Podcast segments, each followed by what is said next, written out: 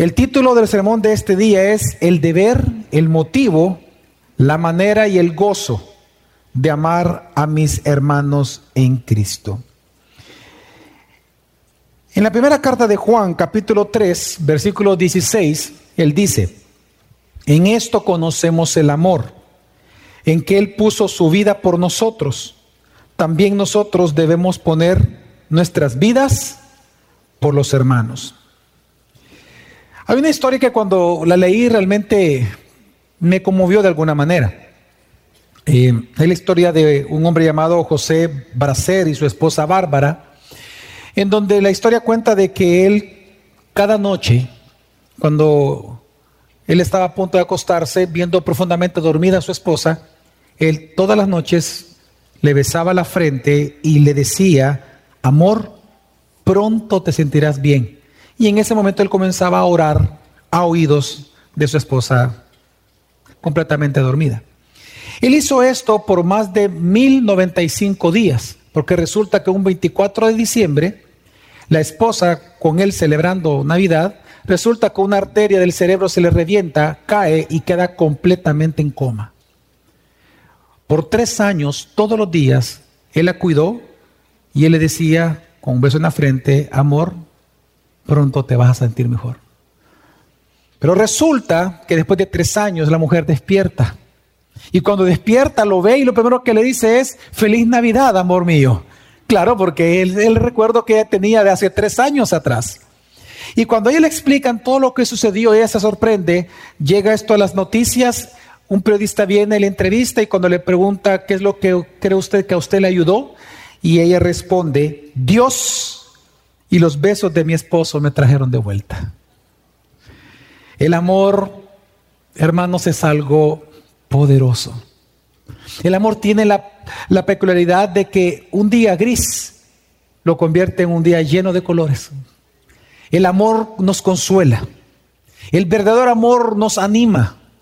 El verdadero amor nos levanta, nos mantiene fortalecidos. El verdadero amor trae felicidad a un lugar donde posiblemente antes ni existía.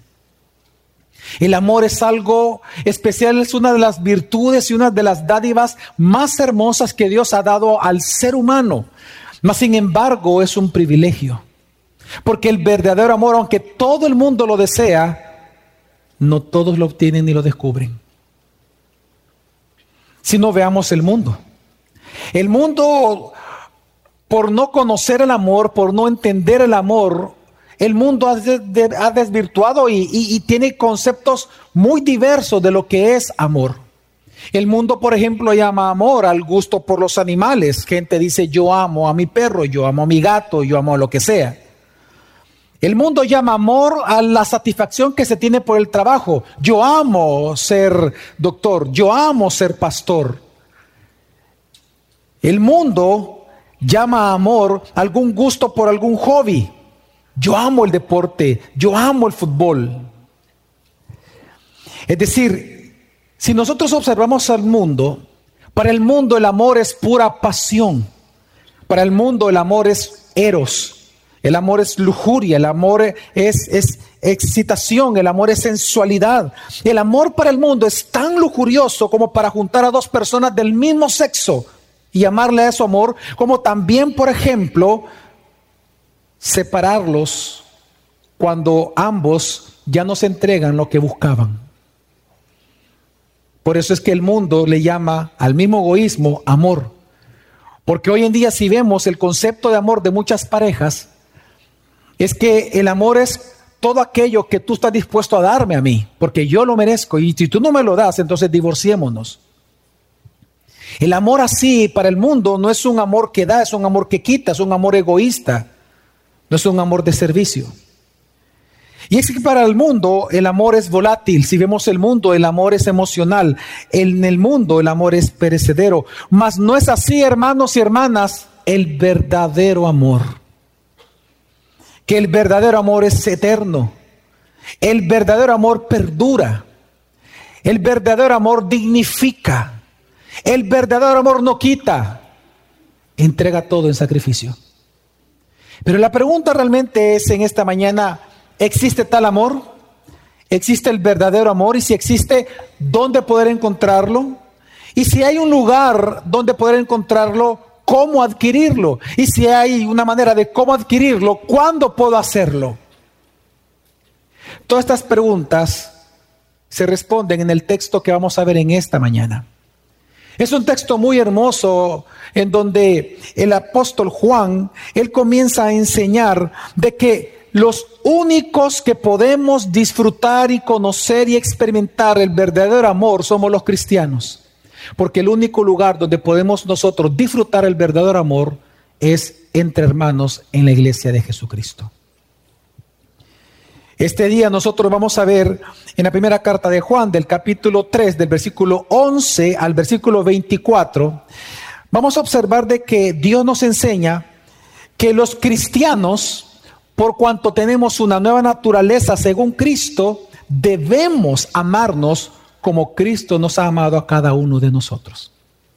Y es lo que nos va a enseñar entonces este texto.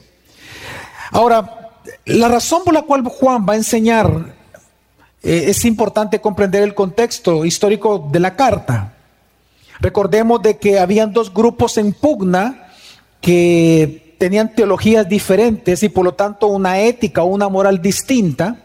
Por un lado estaban los gnósticos o prenósticos de que ellos negaban no solamente la, eh, la, encarnación de Jesucristo, sino que ellos acusaban a los cristianos verdaderos de que ellos no eran cristianos porque ellos no tenían el conocimiento místico, experiencial místico, que los gnósticos decían poseer acerca de Dios. Por lo tanto, los gnósticos le decían a la verdadera iglesia, como ustedes no tienen estas experiencias místicas que nosotros tenemos, ustedes son falsos, nosotros verdaderos. Y había muchas pugnas. Pero no solamente estaban ellos, sino que por otro lado estaban los evionitas, los judíos, que ellos también no creían, ellos negaban la encarnación de Cristo, aunque se llamaban cristianos, negaban la encarnación de Jesucristo, pero a la vez ellos decían que los verdaderos cristianos no lo eran porque ellos no practicaban la ley de Moisés. Entonces tenemos una iglesia dividida, una iglesia que en lugar de haber amor, había mucho odio, celo, envidia.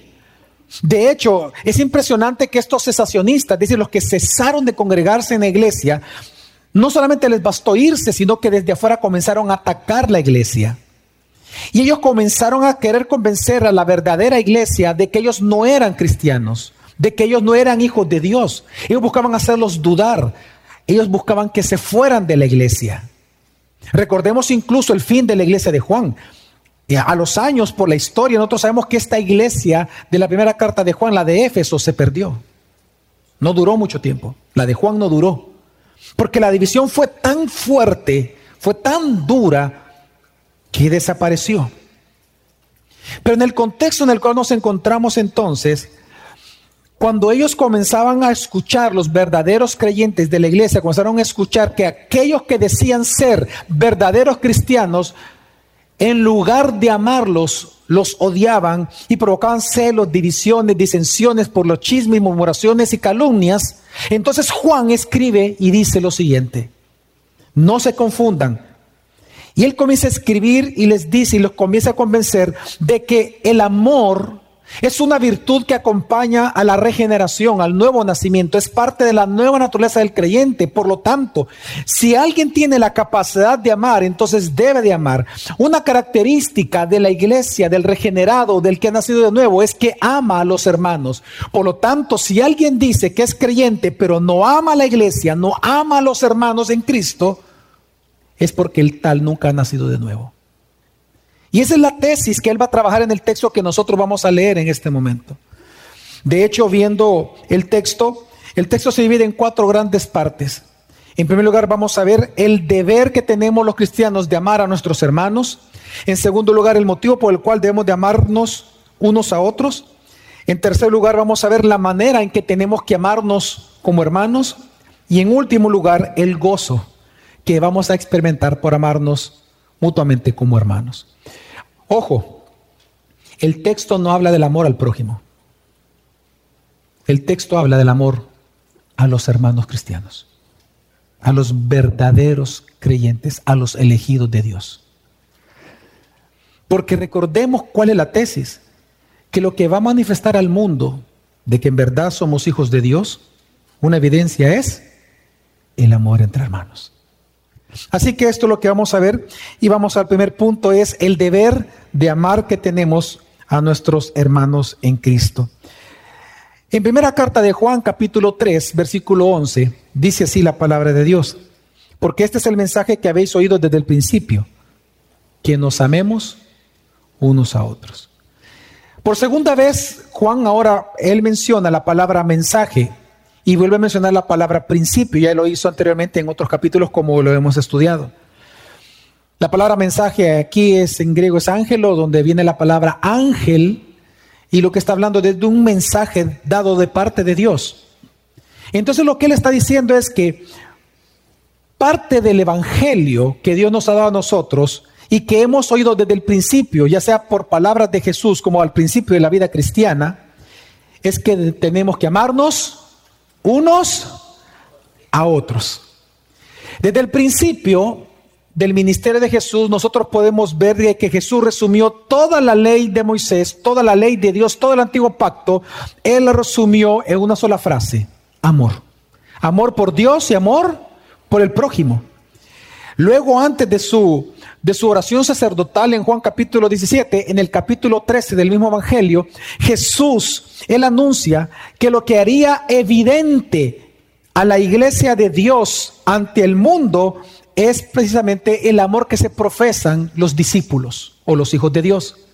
Jesús dijo, en esto conocerán el mundo que son mis discípulos, en el amor que ustedes se muestren unos a otros. Ojo, no dijo el amor que ustedes muestran al prójimo, porque ese es otro tema. No, es el amor entre ustedes como hermanos.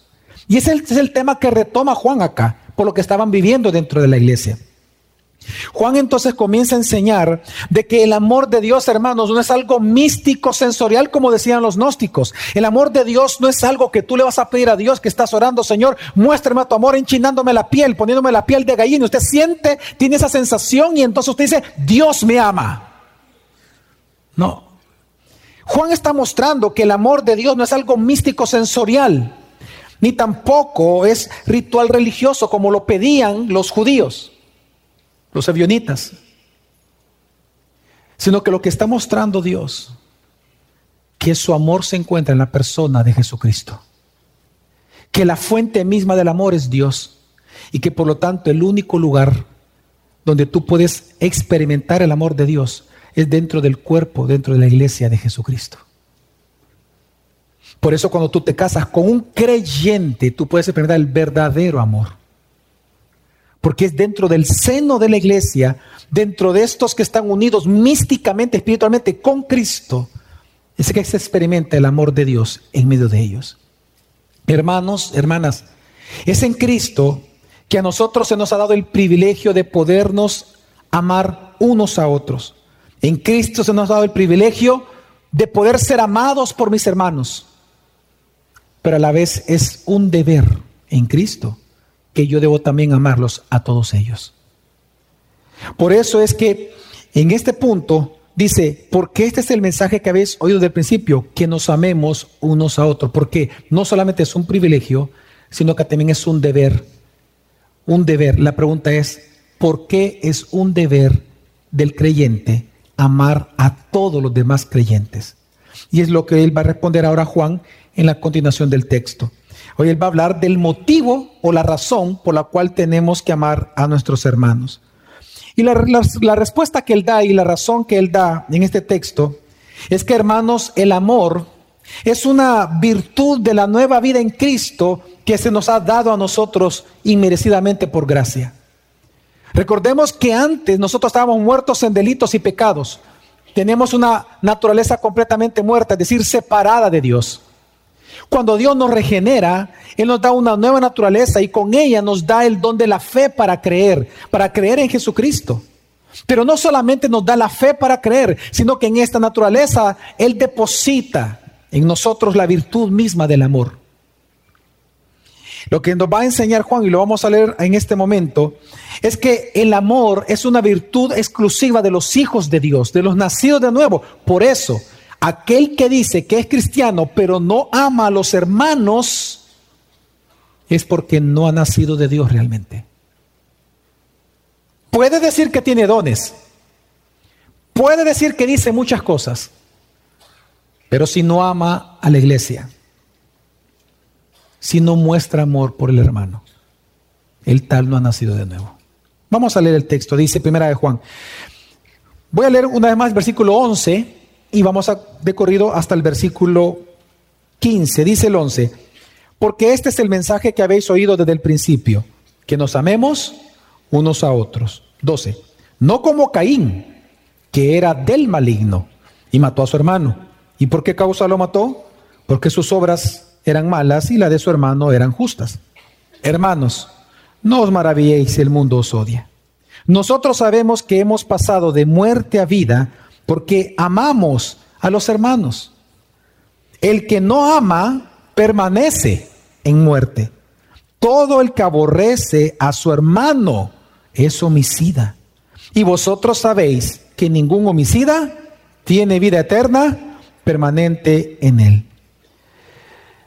El apóstol Juan de una manera muy maravillosa obviamente es una inspiración divina, una inspiración del Espíritu Santo, él va a hablar y él va a decir una verdad de una manera muy clara, que cada ser humano se comporta conforme a su naturaleza. Caín, por eso dice, Caín, ¿por qué mató al hermano? Porque su naturaleza era buena o mala, era de Dios o era de Satanás. Era maligna. Lo que está enseñando Dios es que cada uno de nosotros, el comportamiento es producto de nuestra naturaleza. Nosotros mostramos lo que somos por lo que hacemos. No es lo que hacemos lo que determina lo que somos. Es lo contrario. Por eso dice, Caín era del maligno. Él lo que está enseñando es que el origen de las acciones de Caín fue su propia naturaleza malvada, porque él era maligno, por lo tanto, él actuaba con maldad. Por naturaleza, por pura naturaleza, Caín no podía amar al hermano. Por eso él sintió celos en lugar de alegría, sintió celos, sintió envidia, no podía alegrarse del otro, no podía compadecerse del otro, porque en lugar de dar, lo que hizo fue quitarle la vida a su hermano. El amor que, que predica el mundo, un amor egoísta, en lugar de que, de que te doy, dame, si no, no te voy a dar. ¿Y por qué Caín fue así? Dice, porque si era porque era su naturaleza. Y es aquí entonces en donde nosotros entramos y Dios nos está obligando, pues nos está enseñando que tenemos que entrar en el gran tema del libre albedrío y la regeneración de los seres humanos. Y quiero explicarle un poco esto. Por años siempre se ha hecho la, gente la pregunta a los cristianos si los seres humanos tenemos libre albedrío o no. Ese tema es muy fácil tocarlo cuando usted define bien lo que es albedrío. Porque yo le aseguro que si yo le pregunto a cada uno qué es albedrío para usted, va a ser distinto probablemente uno de otro. Pero históricamente el albedrío tiene dos, dos significados bien fuertes. En primer lugar, si nosotros interpretamos como el libre albedrío, como la libertad que el ser humano tiene de elegir cualquier cosa de lo que haya entre opciones, bueno, entonces el ser humano sí es libre. Por ejemplo, yo voluntariamente ahorita voy a levantar la mano. Ok, levanta la mano. ¿Alguien me obligó? No. ¿Soy libre de elegir levantar la mano? Sí. ¿Yo lo hice o fue Dios? Yo lo hice. Yo soy libre. Si vamos a definir el libre albedrío como la libertad de elección, el hombre es libre. Pero algo que nos enseña la Biblia que estamos leyendo es que mis elecciones son conforme a mi voluntad. Y mi voluntad siempre va a responder a mi naturaleza. Si mi naturaleza es buena, mis acciones van a ser buenas. Si mi naturaleza es justa, es recta, mis acciones van a ser rectas. Si en mi naturaleza hay amor, voy a qué? A amar. Pero si mi naturaleza es mala, mis acciones van a ser malas. Así que el libre albedrío, si lo vamos a definir como voluntad, entonces el ser humano no tiene, bueno, sí tiene libre albedrío, pero no es libre, sino que es esclavo. ¿Por qué? Porque la voluntad humana siempre, la voluntad humana, hermanos, no es autónoma. La voluntad humana siempre obedece a la naturaleza, a los deseos predominantes, a su naturaleza. Por lo tanto, la voluntad del hombre no es libre nunca. Una vez más, tú eres libre de elegir lo que tú quieras entre varias opciones, pero ojo, siempre vas a elegir según tu naturaleza. Por eso es que el gran predicador Charles Spurgeon dio muchos ejemplos hermosos para entender esto. Uno de ellos, que es uno de los que más me impacta y, ha sido mundialmente usado, es, por ejemplo, eh, eh, un cerdo. ¿Qué va a preferir comer? ¿Basura o la comida que usted come en casa? ¿Qué va a preferir el cerdo? Basura. ¿Por qué? ¿Por qué el cerdo va a preferir basura? Porque es según su naturaleza. ¿Qué se requiere del cerdo para que en lugar de desear basura, desee lo que usted y yo comemos? Es que el cerdo deje de ser cerdo por naturaleza.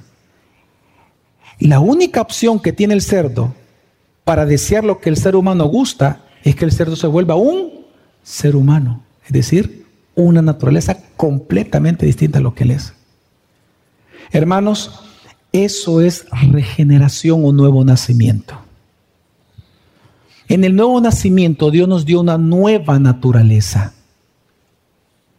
Tú eras malo por naturaleza. Tú no te volviste pecador porque pecaste. No, tú pecas porque eres pecador. Es la naturaleza lo que determina nuestras acciones. La voluntad del hombre es esclava de la naturaleza que posee tal persona. Así que por eso es importante entender de que Dios nunca, nunca le intentó cambiarte. Dios nunca quiso mejorar tu naturaleza. En Cristo lo que Él hace es darte una nueva naturaleza. Por lo tanto, si antes nosotros por naturaleza odiábamos a Dios, no conocíamos a Dios, no podíamos entenderlo, no podíamos amarlo, ni siquiera buscarlo, hoy por naturaleza amamos a Dios y queremos nosotros satisfacerle y agradarle. Porque somos nuevas criaturas. Si antes no podíamos amar, ahora podemos amar.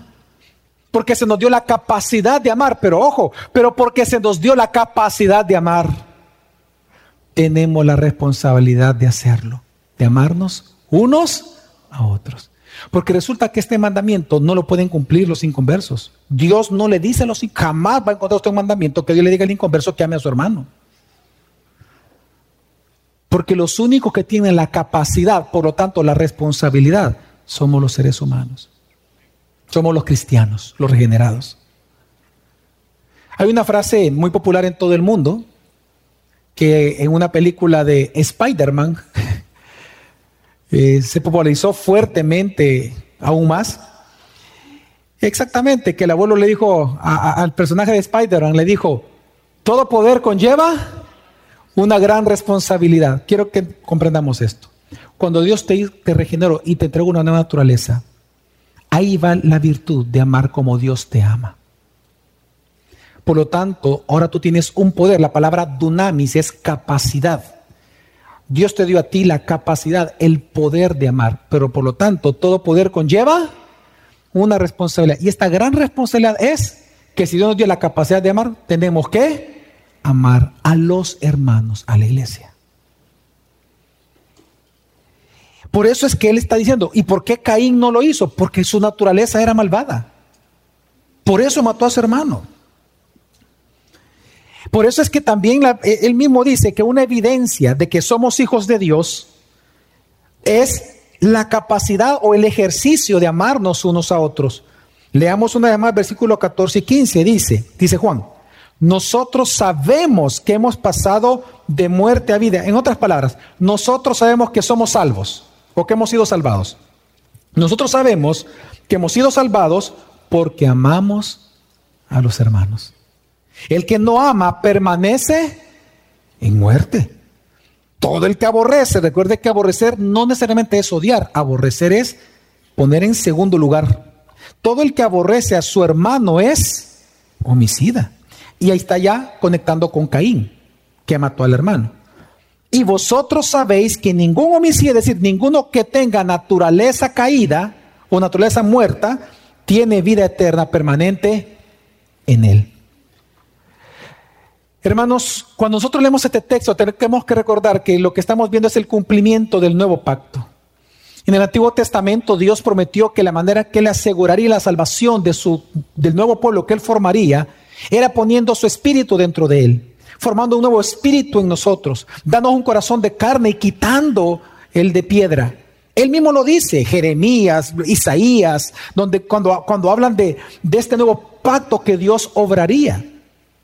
Por lo que estamos viendo ahora que en Jesucristo este pacto se cumple. Lo que estamos viendo acá, hermanos, es que el amor entre hermanos es evidencia de que el nuevo pacto ha sido inaugurado, que el reino de Dios ya está en medio de nosotros, no consumado, no pleno, pero ya está inaugurado. El amor entre hermanos eh, es lo que hace visible la iglesia invisible que Dios ha formado en Jesucristo uno de los más grandes teólogos que ha existido en toda la historia y es innegable, es San Agustín o Agustín de Hipona, llamado San Agustín.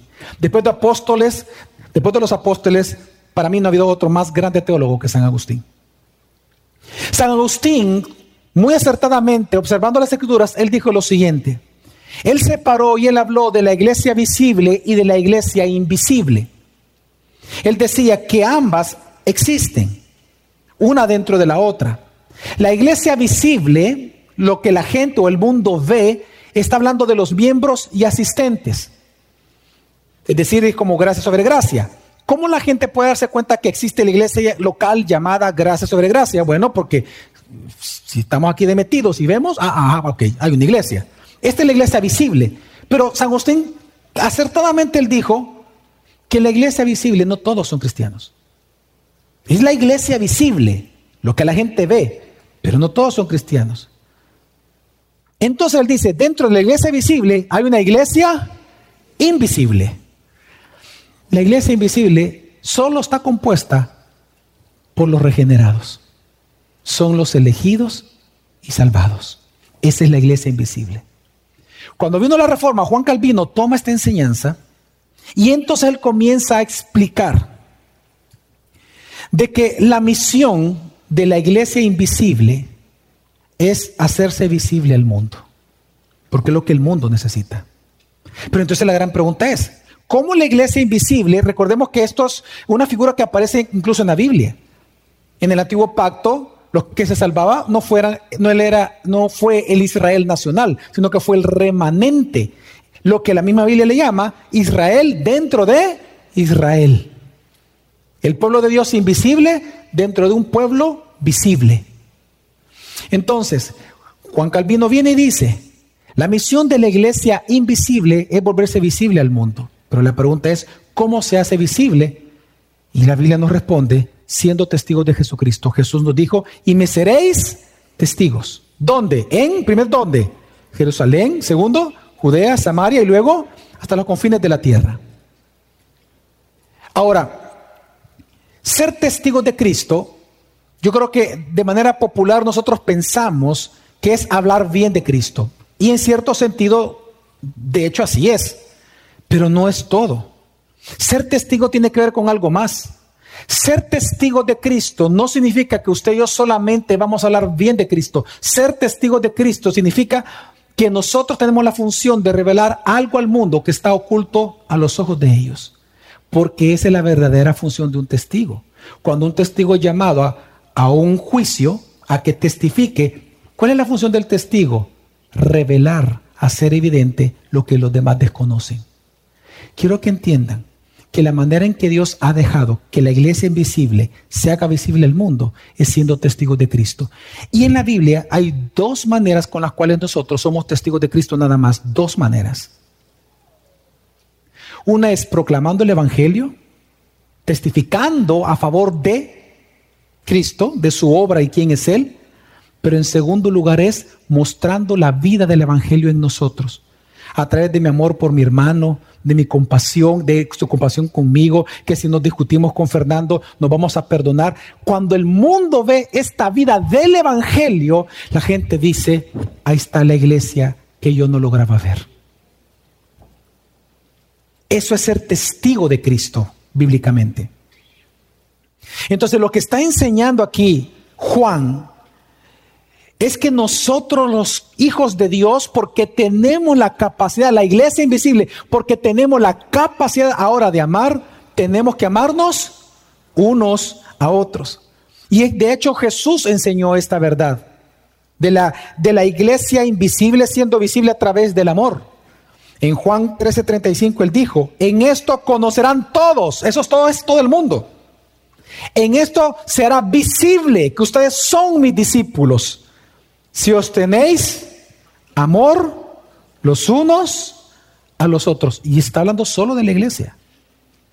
No está hablando del prójimo en general, está hablando de la iglesia.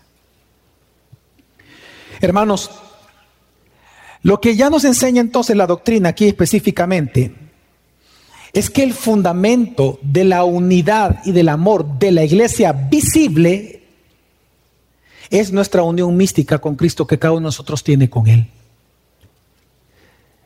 Una de las grandes doctrinas, de hecho, más hermosas y centrales para nosotros los cristianos es nuestra unión misteriosa, espiritual con Cristo.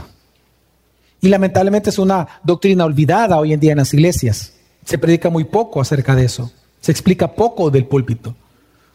Cada uno de nosotros está unido a Cristo. Amén.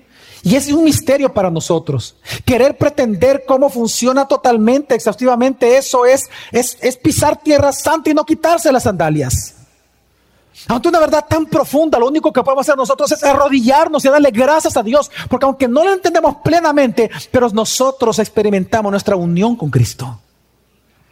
Somos hijos de Dios.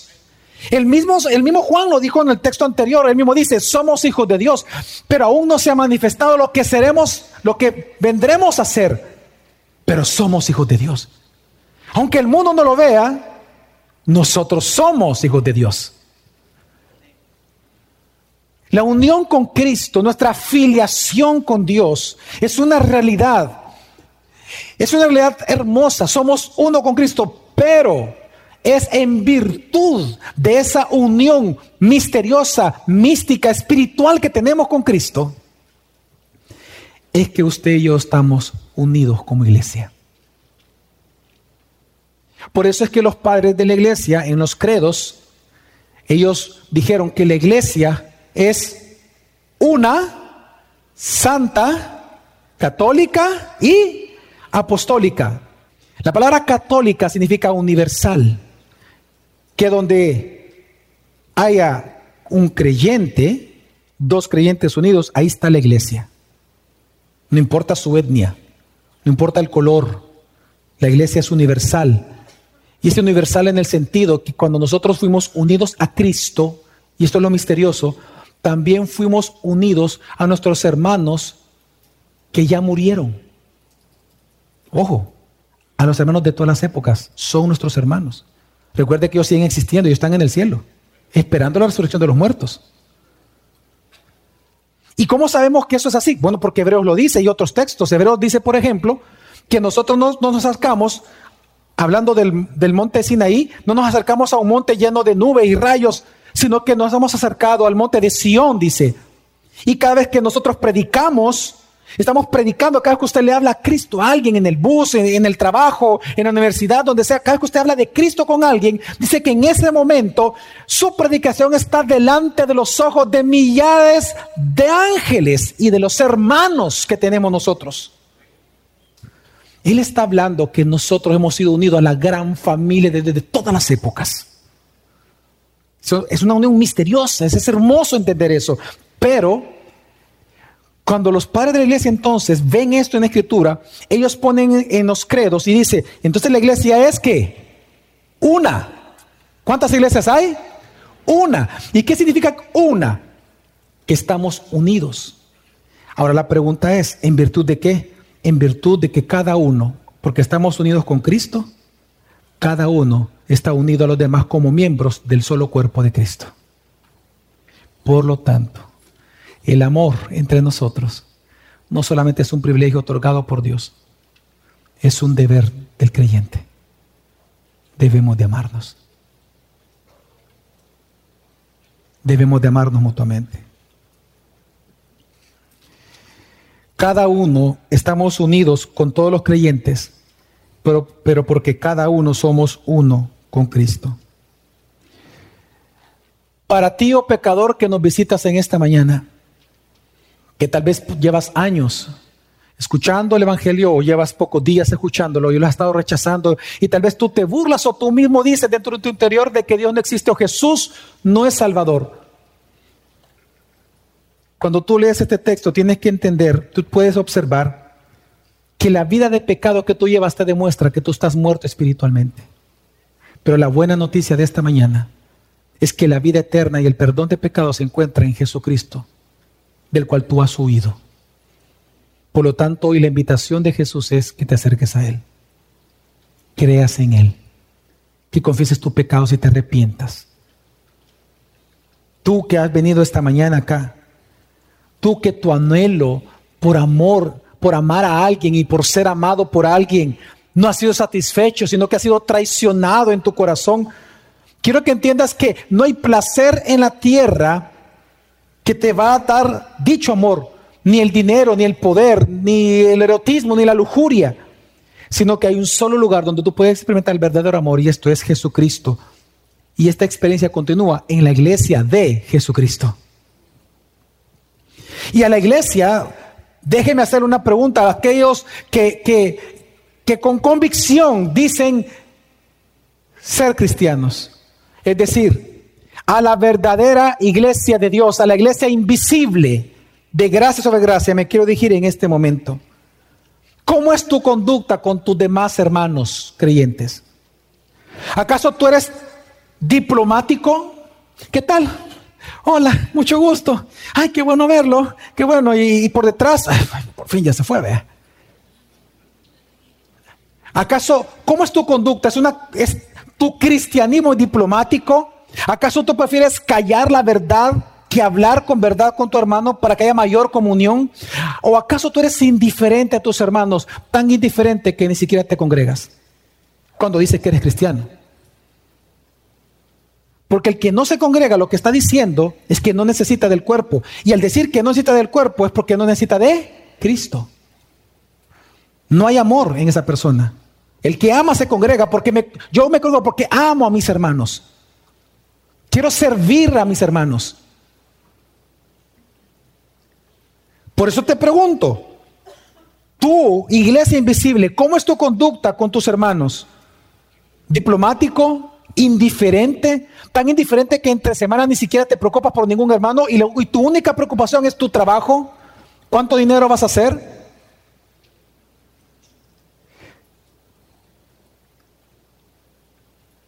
Recuerda que la hipocresía, bíblicamente en este texto, no es más que odio, disfrazado.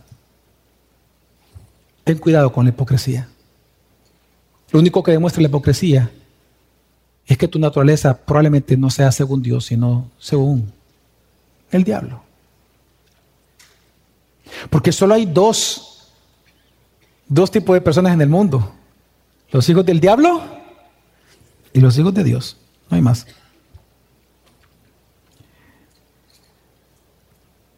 No seas como Caín, que decía amar a su hermano, pero por dentro tenía celos y amargura contra él. Y por eso en lugar de darle, le quitó para él tener más. De hecho, esta forma de egoísmo y la Biblia lo menciona con diferentes palabras. En Levítico, por ejemplo, 19:16 dice, no andarás de calumniador entre tu pueblo, no harás nada contra la vida de tu prójimo. Tú sabías que el chisme es atentar, ok, el chisme en la Biblia es pecado igual que el del asesinato. Es lo que está diciendo Levítico. Cuando tú hablas mal de alguien, y como solo tú sabes el motivo por el cual lo haces, cuando tú hablas de alguien pero tu motivo es realmente porque hay, hay cizaña, hay, hay, maldad, hay, hay, dolor, hay amargura. El hablar mal de alguien, el murmurar, chismear o calumniar a alguien, lo que tú estás haciendo es queriéndolo asesinar o matar su reputación, es lo que está diciendo. Por eso dice, no harás nada contra la vida de tu prójimo, porque murmurar es atentar contra la vida de tu prójimo. Por eso yo te pregunto, ¿cómo es tu conducta hacia los demás hermanos? Porque esto es lo que estaba pasando en la iglesia de Juan, que decían ser hijos de Dios, pero había mucha pugna, división y chismes entre ellos. Y es más, Jesús lo definió así tomando lo de Levítico. Jesús mismo dijo, él comparó, él equiparó, más bien dicho, él equiparó el pecado del asesinato con el pecado del chisme. Él dijo, todo aquel que le diga raca al hermano, es decir, tonto, tontito, o lo que sea, que tú eres bueno para nada, tú no sirves para nada. Todo el que, el que vive de esta manera muestra su naturaleza. Él dice, todo el que le diga raca a su hermano es un asesino.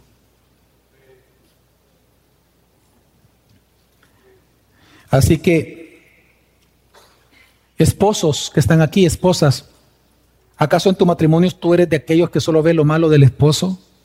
¿Lo malo de la esposa? ¿No ven la virtud de ellos? ¿Y solo lo malo ves?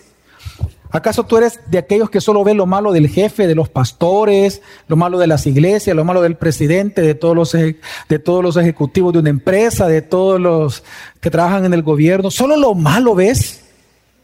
quiero que entiendas que esa amargura, ese celo, esa envidia, es odio disfrazado. Y muestra tu naturaleza.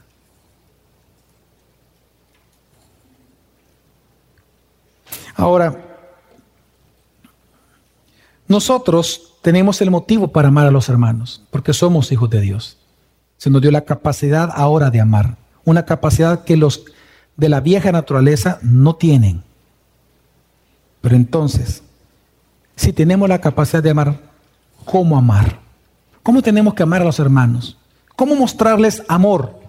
Bueno, es lo que él sigue hablando, Juan, y dice, nos va a responder que es de hechos y no de palabras. Y él nos pone el ejemplo de Cristo. Y él nos dice, miren a Cristo. Cristo prometió salvar amo de palabra, pero Él cumplió su palabra, porque Él te salva.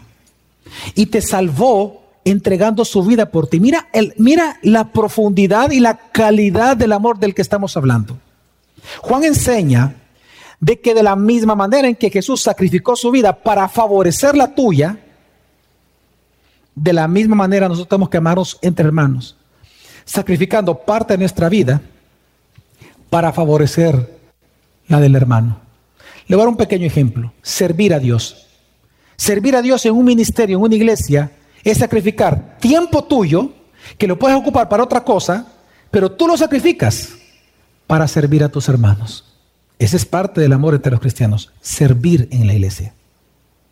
Por eso una vez más pregunto, iglesia invisible, iglesia de Cristo, verdaderos cristianos, tú eres de los que entre semana ¿Eres indiferente al servicio de tu iglesia? Porque el amor no es de palabra, el amor debe de ser con hechos. Vamos a leer el texto, dice así, para entender mejor esto, dice Juan, 1 Juan 3, 16, 18.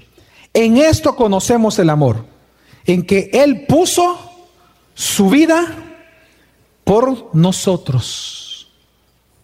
También nosotros debemos poner nuestras vidas por los hermanos. No se trata que vamos a morir físicamente, se trata de dar parte material e inmaterial de nuestra vida para favorecer al que lo necesita. Eh, de hecho, lo, dice el siguiente texto, sigue diciendo, pero el que tiene bienes en este mundo y ve a su hermano, no el prójimo, hermano, en necesidad, y cierra su corazón contra él, ¿cómo puede morar el amor de Dios en él?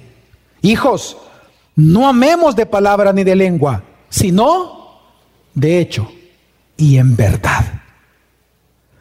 Cuando dice la Biblia que Él puso su vida por nosotros, esa palabra poner es sobre, es sobre, en favor de, por amor a. Lo que nos está enseñando la Biblia es que Jesús, para favorecernos a nosotros, muertos en delitos y pecados, el dar su vida por nosotros, de esa manera, de tal manera amó Dios al mundo. Así fue como Él nos amó, que dio a su Hijo en sacrificio para favorecernos a los desfavorecidos. De la misma manera tenemos que amar a nuestros hermanos. Por eso es que pone el ejemplo del necesitado. Dice, pero si ve un hermano en necesidad, esa palabra en necesidad, la palabra en griego significa que lucha por sobrevivir. Entonces lo que está diciendo es lo siguiente, tú dices ser cristiano, ok, muéstralo con tus hechos, en la iglesia local. ¿Cómo es posible que tú veas hermanos que necesitan zapatos, un trabajo, y tal vez tú eres dueño de empresa, y tus hermanos necesitan un zapato, una camisita, no sé, que se le arregle algo en la casa. ¿Cómo tú puedes cerrar tu corazón a Él tú teniendo? Cuando Cristo, teniendo todo, se despojó a sí mismo para entregar todo a ti. ¿Cómo es posible eso? Si tú tienes ahora una naturaleza según se va formando, reformando la imagen de Cristo.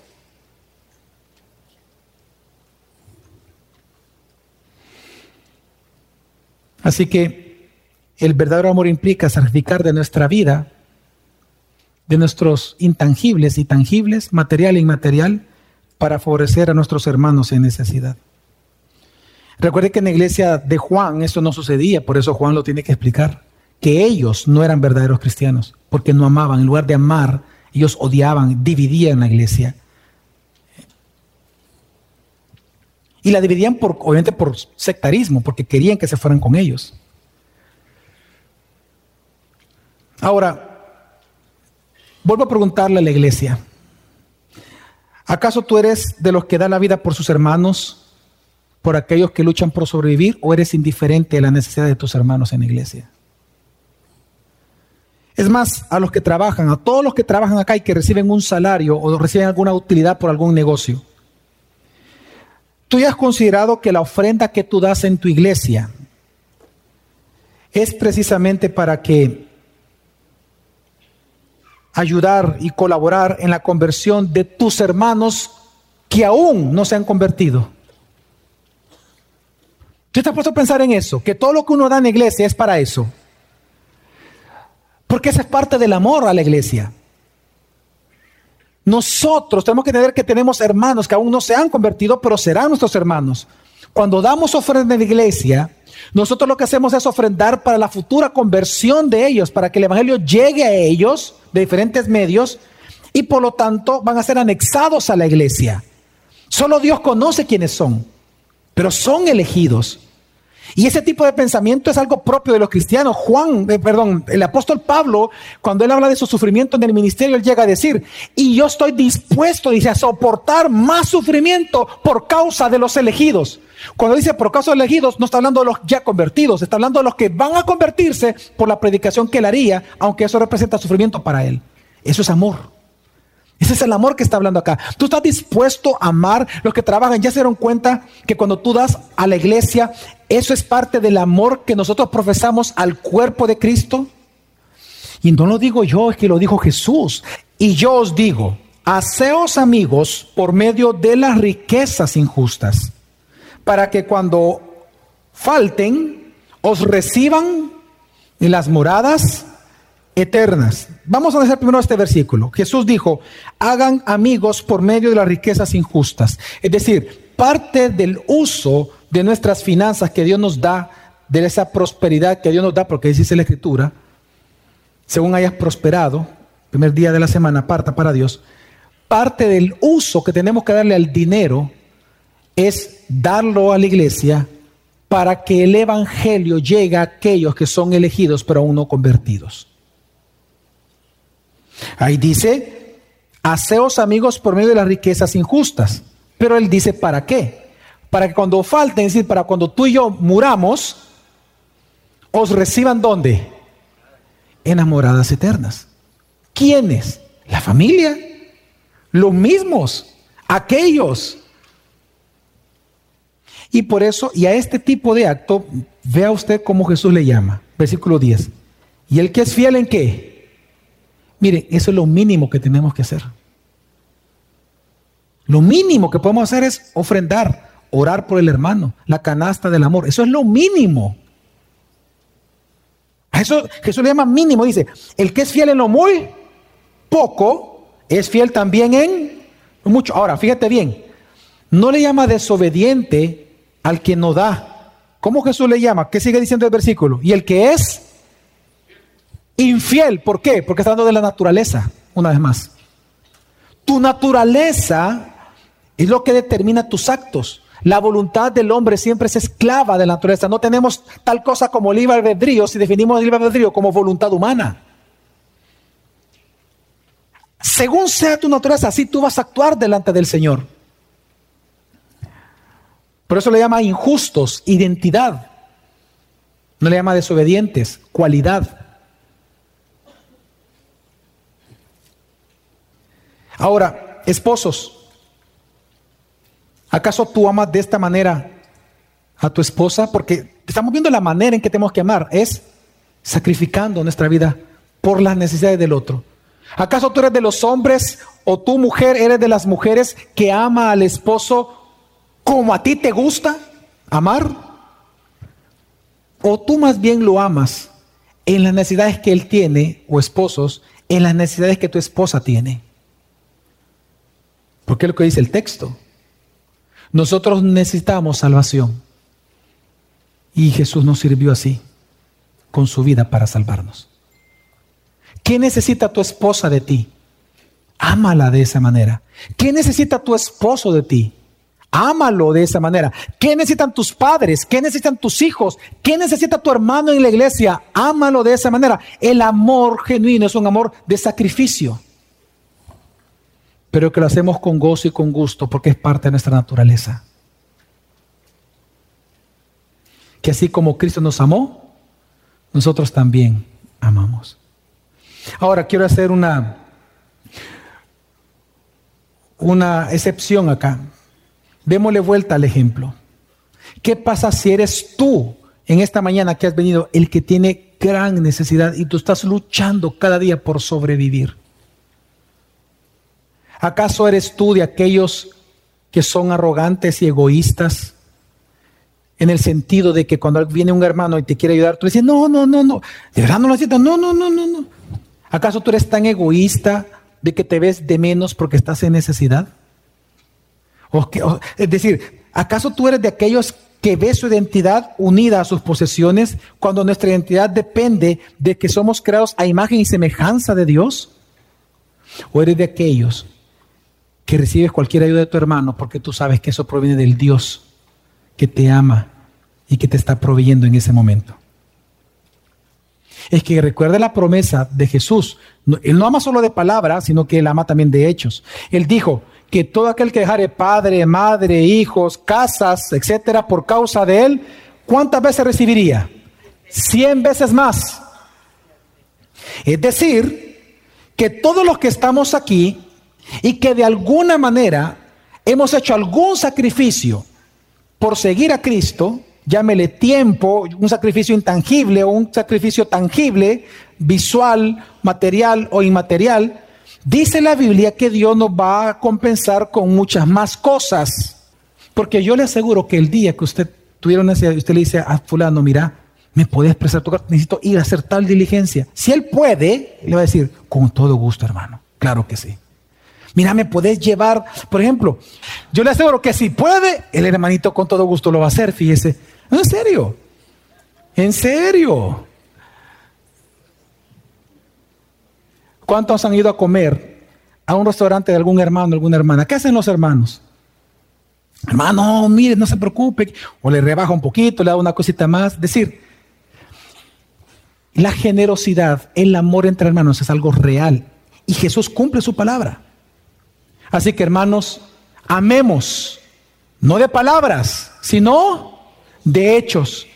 La canasta del amor, la visita a los, a los enfermos, a hospitales, a las oraciones. Cuando usted se comprometa a orar por alguien, ¿qué tiene que hacer? Orar. No ame de palabra, ame con hechos constantes. Y por último entonces, algo que nos enseña la escritura, que una de las mayores satisfacciones que tenemos al amar a nuestros hermanos es el gozo y la seguridad de salvación que produce nuestro, en nuestro corazón. Dice 1 Juan 3, 18, 24, hijos, no amemos de palabra ni de lengua, sino de hecho y en verdad.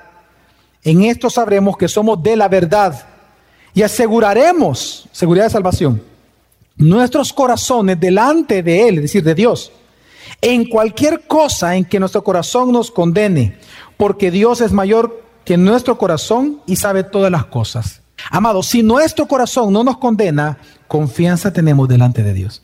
Y todo lo que pidamos lo recibimos de Él, porque guardamos sus mandamientos y hacemos las cosas que son agradables delante de Él. Ahora, ¿cuáles son los mandamientos que guardamos? Versículo 23. Y este es un mandamiento que guardamos todos los hijos de Dios, que creamos en el nombre de su Hijo Jesucristo y que nos amemos unos a otros como Él nos ha mandado. Y viene y dice, el que guarda sus mandamientos, estos dos, permanece en Él y Dios en Él y en esto sabemos que Él permanece en nosotros por el Espíritu que nos ha dado.